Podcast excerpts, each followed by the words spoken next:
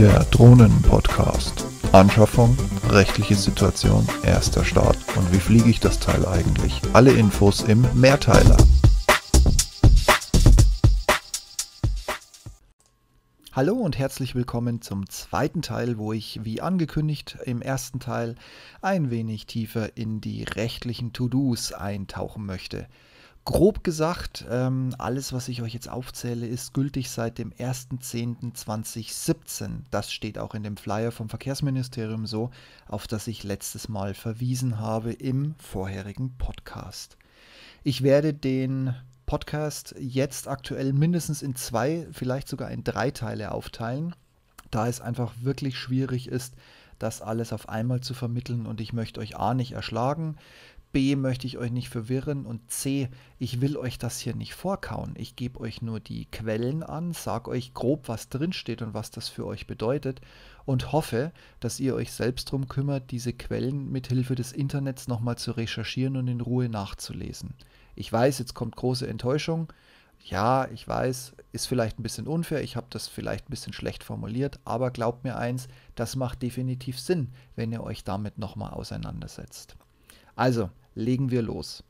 Wenn du eine Drohne hast, die schwerer ist als 250 Gramm, und davon gehe ich schwer aus, dass du sowas hast, hat deine Drohne die sogenannte Plakettenpflicht. Da muss also eine feuerfeste Plakette drauf. Ähm, feuerfest nicht nur für die Plakette, sondern auch für den Aufdruck. Die gibt es im Handel für 10 Euro manchmal auch für 5 Euro. Das kommt jetzt darauf an, wie klein oder wie groß du sie für deine Drohne brauchst. Wie gesagt, schlage im Handbuch bitte nach, was die beste Position ist, wo letzten Endes die Etikette angebracht werden soll. Bei modernen Drohnen wird das definitiv im Handbuch erwähnt und besorg dir eine Drohne in der passenden Größe mit deinem Namen, deiner Anschrift, Telefonnummer, und eventuell sogar noch deine E-Mail. Ja, ich weiß, bei Telefon hat man Vorbehalte, aber wenn euch mal eine Drohne wegen Wind oder wegen Fehlfunktion davongeflogen ist, und ihr wisst nicht, wo sie abgestürzt oder wo sie eventuell gelandet ist. Und euch ruft eine Stunde später jemand an und sagt, bei mir hängt hier eine Drohne im Baum, die ist dann runtergefallen, ich habe hier eine Etikette mit ihrem Namen drauf, ist das ihre, sie können sie da und da abholen kommen, ist man ein wenig happy, auch wenn man weiß, dass das Ding wahrscheinlich einen Schaden hat, im Unterschied zu, man muss irgendwie auf Briefpost oder sonst was warten. Versicherung, ich habe es euch schon gesagt, es gibt eine Versicherungspflicht. Diese Versicherungspflicht, die gibt es, glaube ich, schon seit 2005. Allerdings hat es keiner geprüft, es hat ehrlich gesagt auch keinen interessiert, also solange nichts passiert ist natürlich. Und dementsprechend hat sich da nie jemand drum gekümmert. Aber ihr müsst eure Drohne, egal wie schwer, wie leicht oder wie selten oder wie oft ihr sie fliegt, ihr müsst sie versichern. Was ihr Minimum braucht an Versicherung, ist die klassische Haftpflicht.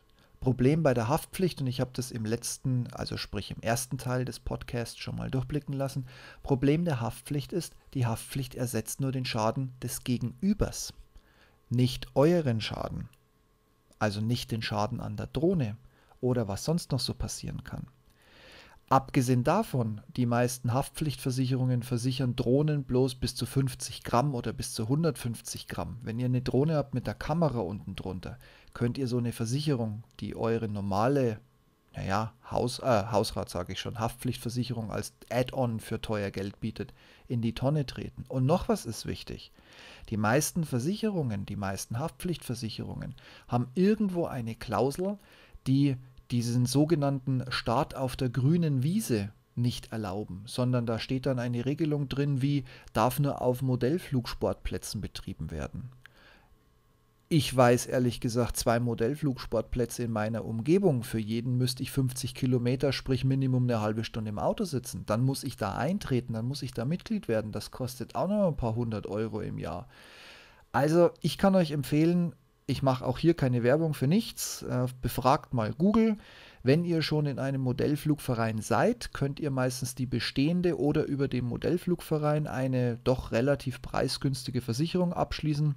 Ich sage mal, die liegt in einem Rahmen zwischen, wie gesagt, ich rede nur für Privatanwendung. Ihr dürft mit dem Teil kein Geld verdienen, keine Bilder verkaufen, keine Videos monetarisieren auf YouTube. Das ist gewerblich. Ich rede nur von privat. Ähm, die private Versicherung liegt so im Rahmen, je nach Deckungssumme, ich würde mal sagen, fängt bei 50 Euro an, hört bei 120 Euro auf, kommt dann auch drauf, wie weit soll sie gelten. Es ist meistens relativ schwierig, eine zu finden, die es in den USA auch versichert, wegen diesen Milliarden Klagen wegen einem kleinen Kratzer am linken Ohrläppchen sofort auftreten können. Aber auch das lässt sich finden. Wenn ihr eine Drohne fliegt, die mehr als zwei Kilogramm Gewicht hat, braucht ihr, wie der Volksmund so schön sagt, einen Drohnenführerschein. Wenn ihr Privatpilotlizenzinhaber seid oder kommerzieller Pilot, bleibt euch das erspart. Dann wird unterstellt, dass ihr die Drohne führen könnt.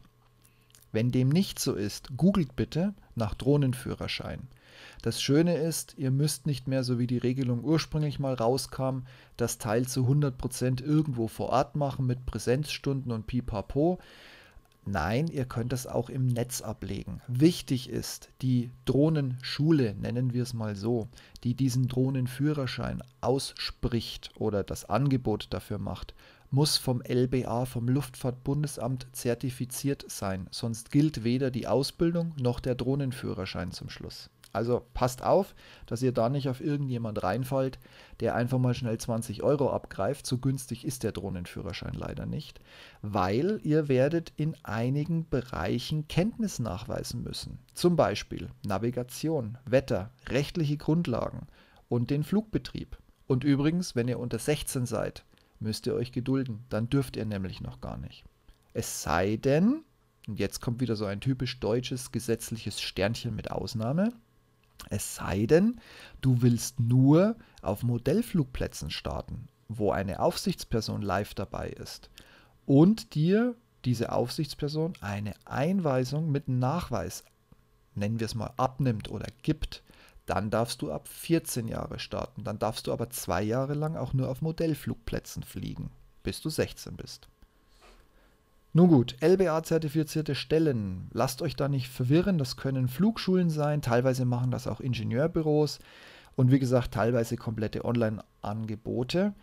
Ihr habt dann zum Schluss eine Prüfung, die müsst ihr bestehen und dann, das habe ich jetzt nicht mehr genau im Kopf, ich bilde mir ein, wir reden über, waren es fünf Jahre Gültigkeit, dann müsst ihr nochmal nachweisen, dass ihr das alles drauf habt. Seht es positiv, euch geht es besser als den Privatpiloten. Wir müssen ab einer gewissen Altersgrenze alle zwei oder sogar jedes Jahr in einen Flieger steigen und in einem einstündigen Flug mit, man nennt ihn mittlerweile Examiner, nebendran beweisen, dass wir noch fliegen können. Und tut mir einen Gefallen, nehmt das bitte nicht auf die leichte Schulter. Wenn bei euch irgendwie ein Verstoß, weil ein Nachbar sich beschwert, weil er über einen Park fliegt und Passanten die Polizei rufen, wie auch immer, wenn hier irgendwas zusammenkommt, verstoßt ihr im schlimmsten Fall gegen Luftverkehrsgesetz und Luftverkehrsordnung. Da seid ihr Minimum bei 500 Euro dabei. 500 Euro in der Luftfahrt entsprechen einem Parkticket von 20 Euro auf dem Boden, bloß damit ihr mal so grob die Relation habt. Wenn ihr eine Drohne habt, die mehr als 5 Kilo wiegt, oder wenn ihr es gewerblich machen wollt, wie gesagt, ich rede nicht über gewerblich, aber hier spreche ich mal kurz drüber, weil es eben im Gesetzestext so ist, dann braucht ihr definitiv immer eine Aufstiegserlaubnis von der Landesluftfahrtbehörde. Wenn ihr mal Landesluftfahrtbehörde bei Google eingebt und euer Land mit dazu, euer Bundesland mit dazu eingebt, findet ihr die Kontaktadressen, dann geht auf die Webseite und sucht euch da die Unterlagen raus, die ihr letzten Endes wirklich nachreichen und einreichen müsst. Ist nicht ganz einfach. Gleich zur Vorwarnung. Diese Ausnahmegenehmigungen werden mittlerweile sehr restriktiv und teilweise sehr, sehr schwer nur noch ausgestellt. Und es kostet Geld. Ganz wichtig, wenn ihr von der grünen Wiese startet, braucht ihr die Genehmigung, die Aufstiegsgenehmigung von dem Eigentümer der grünen Wiese. Das ist nicht trivial. Da müsst ihr euch nämlich an eure Stadt, an euren Landkreis oder wenn ihr es wisst, vielleicht an den Bauern oder wer auch immer, der Förster, diese grüne Wiese sozusagen betreibt, da müsst ihr euch hinwenden und müsst euch schriftlich abzeichnen lassen, ich darf ohne Ausnahme, unbefristet wie auch immer, mit meiner Drohne XY von dem Stück bla bla bla hier auf der Wiese starten und landen.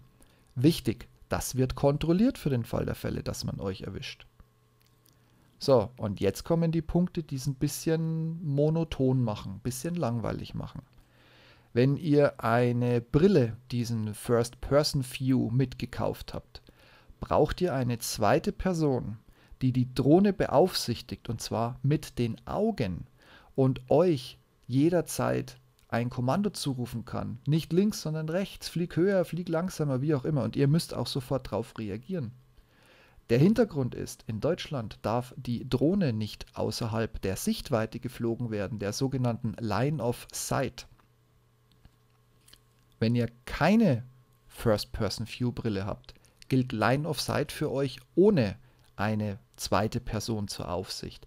Line of Sight heißt übrigens nicht, dass ihr in zwei Kilometern Abstand einen schwarzen, weißen, roten, grünen, was auch immer Punkt am Horizont sehen könnt, sondern der Gesetzgeber regelt ganz klar, du musst zu jeder Zeit aufgrund dessen, was du von der Drohne siehst, sofort erkennen können, wie reagiert sie, wohin fliegt sie, wie muss ich sie drehen und so weiter und so fort. Also der kleine berühmte Fliegenschiss am Horizont ist nicht mehr Line of Sight. Vorsichtig sein, auch das kostet Geld.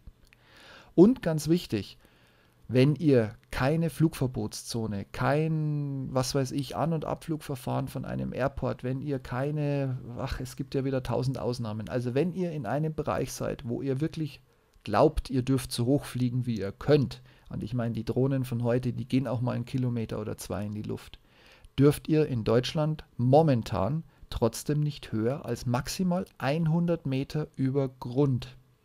Ja, 100 Meter ist das Maximum, wenn ihr nicht in eine Flugverbotszone, in geschützten Luftraum oder was auch immer einfliegt. Apropos Luftraum. Besorgt euch ICAO-Karten aus dem Luftfahrtzubehör, besorgt euch eine App. Es gibt diverse Apps. Es gibt eine relativ schlechte von der Flugsicherung selbst. Die ist zwar mittlerweile des Öfteren aktualisiert worden, aber die hatte so gravierende Anfänger, Pannen und äh, Gebiete äh, als nicht vorhanden ausgewiesen, dass ich sie nicht wirklich empfehlen kann, möchte und werde. Es gibt AirMap, das ist ein Anbieter, der eher weltweit sich konzentriert. Die App kann größtenteils kostenlos verwendet werden. Es gibt Map to Fly aus Leipzig, die wiederum Deutschland, also wirklich sowas von unglaublich genau abbilden, dafür sich das natürlich entsprechend pro Jahresgebühr bezahlen lassen. Es gibt auch noch tausend andere kleine Apps, die es irgendwo bei einer Wettervorhersage für Drohnenflüge integriert haben und dann nochmal auf die Gebiete hinweisen. Googelt euch durch euren jeweiligen Store passend zu eurem Handy. Ihr werdet was finden, egal ob kostenfrei oder nicht. Aber tut mir den Gefallen, stellt euch nicht auf die grüne Wiese, guckt nach oben und sagt, hier ist alles safe. Im schlimmsten Fall seid ihr nämlich gerade in irgendeinem Naturschutzgebiet, in dem ihr nicht fliegen dürftet. Und wenn so ein Förster um die Ecke kommt, ist da ganz schnell Schluss mit lustig. Und das kostet wie üblich Geld. Richtig Geld. Und warum erzähle ich euch das?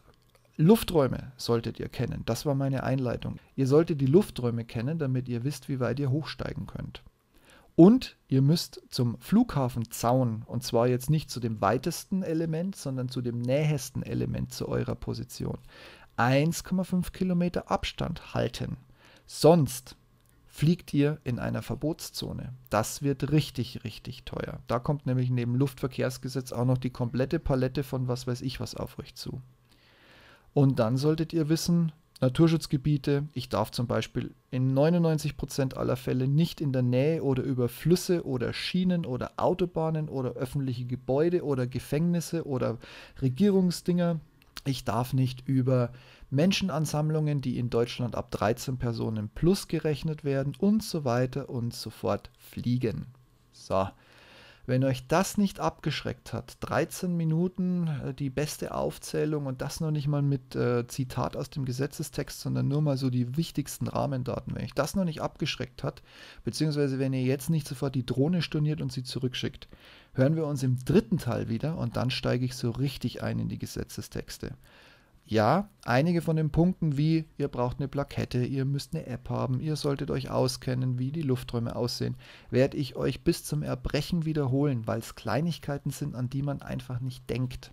Wie ich im ersten Teil schon gesagt habe, jeder von uns kennt das Gefühl, Puh, was für ein Glück, dass heute nicht schiefgegangen ist. Und genau deshalb hört ihr das noch ein paar Mal. So, und jetzt seid wieder ihr dran. Fragen, Wünsche, Anträge rein in die Kommentarleiste. rein in was auch immer. Ich versuche so schnell wie möglich euch zu folgen und das euch zu beantworten. Und wir sehen uns und hören uns, na, eigentlich hören wir uns ja nur im dritten Teil wieder. Und dann geht es so richtig rein in die deutsche Paragraphenwelt. Da freut man sich so, da freut man sich doch so richtig drauf, wenn man eine nagelneue Drohne hat, der Akku voll ist und man eigentlich nur noch fliegen möchte. Lasst euch nicht entmutigen, ist alles zu schaffen. Ich habe es schließlich auch geschafft. Wir hören uns. Macht's gut und Happy Landings.